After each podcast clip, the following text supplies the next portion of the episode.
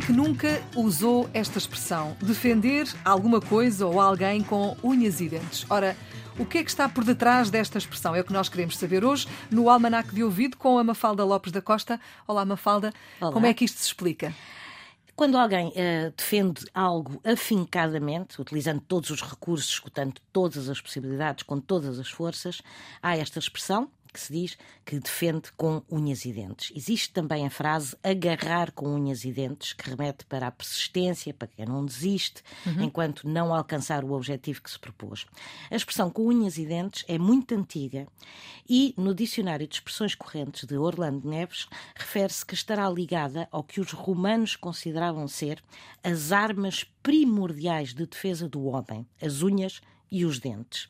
E assim se compreende o defender afincadamente alguma coisa ou ainda o agarrar ferozmente, não largando até atingir o objetivo. E é assim a origem de defender com unhas e dentes.